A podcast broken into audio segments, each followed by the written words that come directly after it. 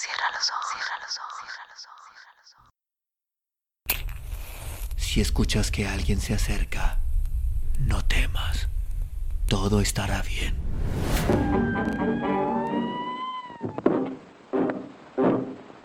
Hope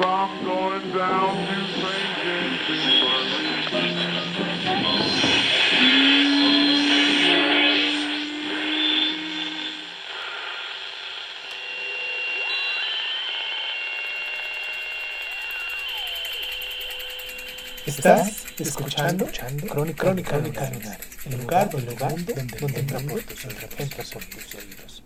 Bienvenido. De la bienaventuranza no querida. Frederick Nietzsche. Con tales enigmas y amarguras en el corazón, cruzó Zaratustra el mar. Mas cuanto estuvo a cuatro días de viaje de las Islas Afortunadas y de sus amigos, había superado todo su dolor. Victorioso y con pies firmes, se hallaba erguido de nuevo sobre su destino. Y entonces Zaratustra habló así a su conciencia jubilosa. Solo estoy de nuevo, y quiero estarlo, solo con el cielo puro y el mar libre, y de nuevo me rodea la tarde. En una tarde encontré por primera vez en otro tiempo a mis amigos, en una tarde también la segunda oportunidad. En la hora en el que toda luz se vuelve más silenciosa, pues lo que de felicidad se encuentra aún en camino entre el cielo y la tierra. Eso buscase como asilo un alma luminosa, a causa de la felicidad, se ha vuelto toda luz más silenciosa ahora. Oh tarde de mi vida.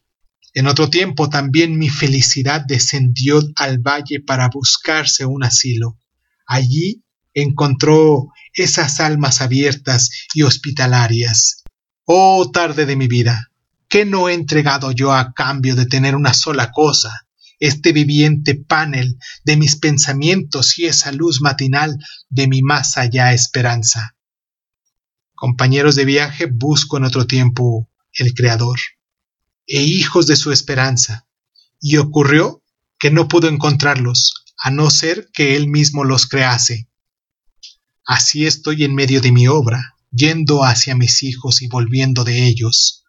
Por amor a sus hijos tiene Zaratustra que consumarse a sí mismo, pues radicalmente se ama tan solo al propio hijo y a la propia obra, y donde existe gran amor a sí mismo, ahí hay una señal de embarazo. Esto es lo que he encontrado. Todavía verdean mis hijos en su primera primavera, unos junto a otros y agitados por vientos comunes, árboles de mi jardín y de mi mejor tierra. Y en verdad, donde se apiñan tales árboles, allá existen islas afortunadas. Pero alguna vez quiero trasplantarlos y ponerlos separados unos de otros, para que cada uno aprenda soledad y tenacidad y cautela. Nodoso y retorcido y con flexible dureza, deberá estar entonces para mí, junto al mar, faro viviente de vida invencible, ahí donde las tempestades se precipitan en el mar y la trompa de las montañas bebe agua. Ahí debe realizar cada uno alguna vez sus guardias de día y de noche para su examen y conocimiento.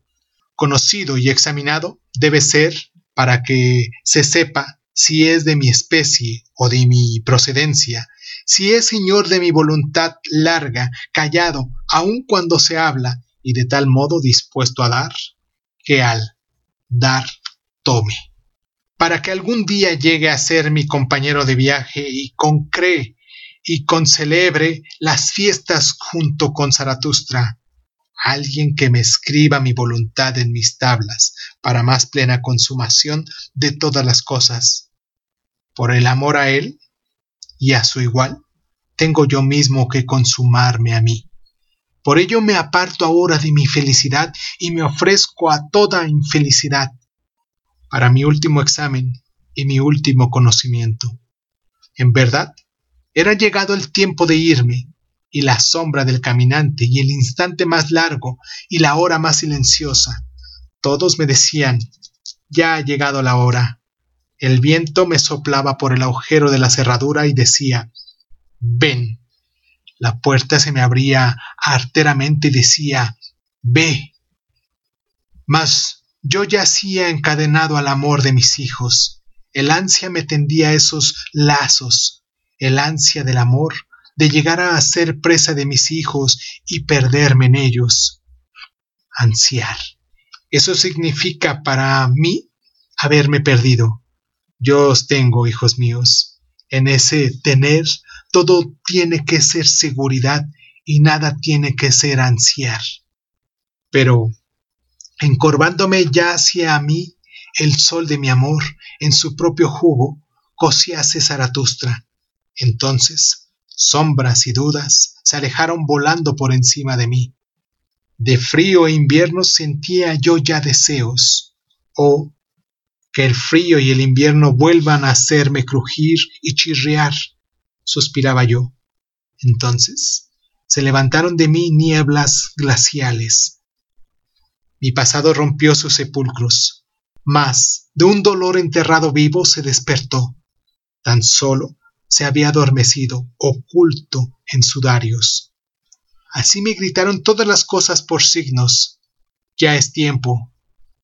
Mas yo no oía, hasta que por fin mi abismo se movió y mi pensamiento me mordió. Ay, pensamiento abismal, ¿qué eres mi pensamiento?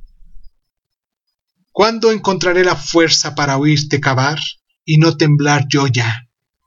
Hasta el cuello me suben los latidos del corazón cuando te oigo cavar.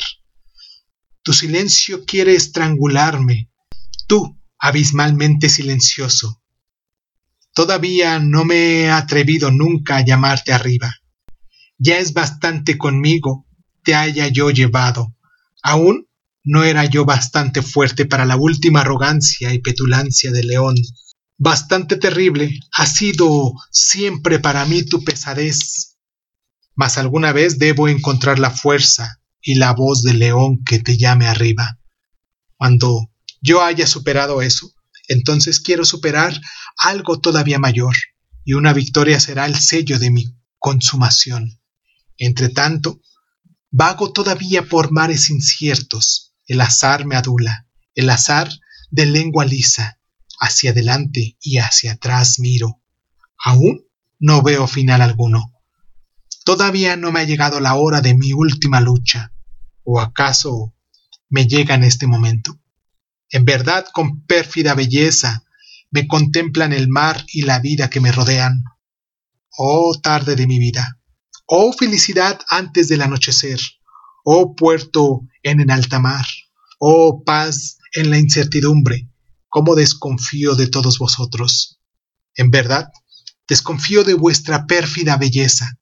Me parezco al amante que desconfía de la sonrisa demasiado aterciopelada Así es como el celoso rechaza lejos de sí a la más amada, siendo tierno incluso en su dureza. Así rechazo yo lejos de mí esta hora bienaventurada. Aléjate, hora bienaventurada. Contigo me llegó una bienaventuranza no querida. Dispuesto a mi dolor más profundo me encuentro aquí. A destiempo has venido. Aléjate, hora bienaventurada. Es mejor que busques asilo ahí entre mis hijos. Apresúrate y bendícelos con mi felicidad antes del anochecer. Ya se aproxima el anochecer. El sol se pone. Vete, felicidad mía. Así habló Zaratustra, y aguardó a su infelicidad durante toda la noche, mas aguardó en vano.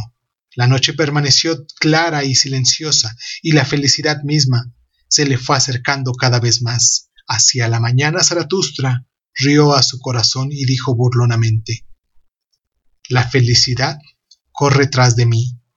Esto se debe a que yo no corro detrás de las mujeres, pero la felicidad es una mujer.